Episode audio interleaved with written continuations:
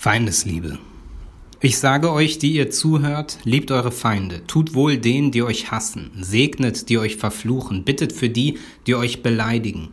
Und wer dich auf die eine Backe schlägt, dem biete die andere auch da. Und wer dir den Mantel nimmt, dem verweigere auch den Rock nicht. Wer dich bittet, dem gib. Und wer dir das Deine nimmt, von dem fordere es nicht zurück. Und wie ihr wollt, dass euch die Leute tun sollen, so tut ihnen auch. Und wenn ihr liebt, die euch lieben, welchen Dank habt ihr davon? Denn auch die Sünder lieben, die ihnen Liebe erweisen. Und wenn ihr euren Wohltätern wohltut, welchen Dank habt ihr davon?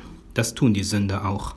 Und wenn ihr denen leid, von denen ihr etwas zurückzuhoffen bekommt, welchen Dank habt ihr davon? Auch Sünder leihen Sündern, damit sie das gleiche zurückbekommen. Vielmehr liebt eure Feinde und tut Gutes und Leid, ohne etwas dafür zu erhoffen. So wird euer Lohn groß sein und ihr werdet Kinder des Höchsten sein, denn er ist gütig gegen die Undankbaren und Bösen.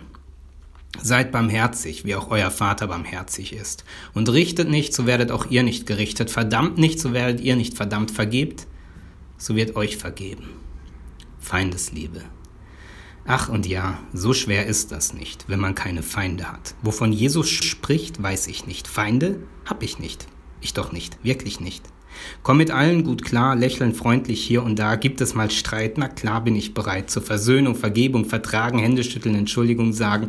Manchmal schluckt man auch den Ärger runter, verarbeitet es im Magen, aber ich will nicht klagen, denn immer noch besser als Feinde haben. Nein, Gott bewahre Feinde, was für ein altes Konzept. Nett sein ist das Gegenrezept.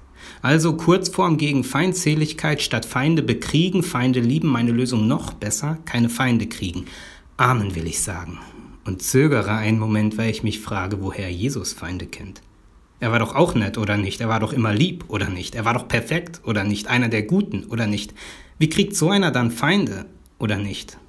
Hätte er mal sich ein Beispiel an Christen genommen, die sind allen egal. An denen stört sich keiner, die sind nett, helfen weiter, die sind freundlich und haben ein gutes Herz und ertragen brav jeden Scherz. Jesus, sei so wie wir, das tut keinem weh, du hättest keine Probleme mit Feinden bekommen und wärst wohl auch dem ollen Kreuz entkommen. Und deine Feindesliebe, Jesus, die brauchst du trotzdem manchmal, denn auch Christenmenschen streiten manchmal. Da geht's um echte Probleme, wie Farbe der Stuhllehne, Musik lauter oder leiser, Kekse oder Kuchen, die Wände weiß oder weißer, hin oder her, dies oder das, Jesus.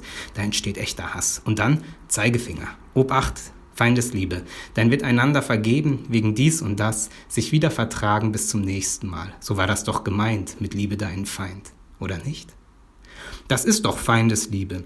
Wenn ich Antje ertrage, trotz ihrer dummen Fragen, oder wenn ich Frank auf meiner Kirchenbank ertrage, wie er schnarcht, wenn Rüdiger predigt so lange, dass es uns alle erledigt, und nach Singen und Beten das Gesichtsmuskel kneten beim heuchelnden Lächeln der Liebe, wenn sich Ariane mal wieder zeigt, so war doch Feindesliebe gemeint, oder nicht? Ach ja, Feindesliebe, so schwer ist das nicht, wenn man Übung hat. In Kurzform, statt echter Feinde Ärger am Bruder wagen, dann kann man sich leicht wieder vertragen. Amen will ich sagen. Und zögere einen Atemzug, denn das klingt nach großem Selbstbetrug. Vielleicht mal angenommen, nur mal so getan für einen Moment. Vielleicht ist man bisweilen gerne abgelenkt durch kleine Streitereien, Intrigen, Ärger und Kriege um kleine Siege. Das beschäftigt und man ist geschäftigt mit Versöhnen und Streiten. Man erfindet Feinde, statt sie zu verdienen. Denn wer nichts tut, sagt und wagt, hat keine Feinde, vielleicht Langeweile. Und wer nur tut und sagt und wagt, was alle tun, sagen und wagen, der hat viele Freunde, aber auch keine Feinde. Und wer immer dagegen ist, hat viele Feinde, aber wohl keinen verdient. So kommt mir Kirche bisweilen vor. Sagen, was alle sagen, wagen, was alle wagen und viele Freunde haben. Feinde verdient, Fehlanzeige. Meinung jenseits von Mainstream oder als Gegenstück 50er Jahre Moral, Fehlanzeige.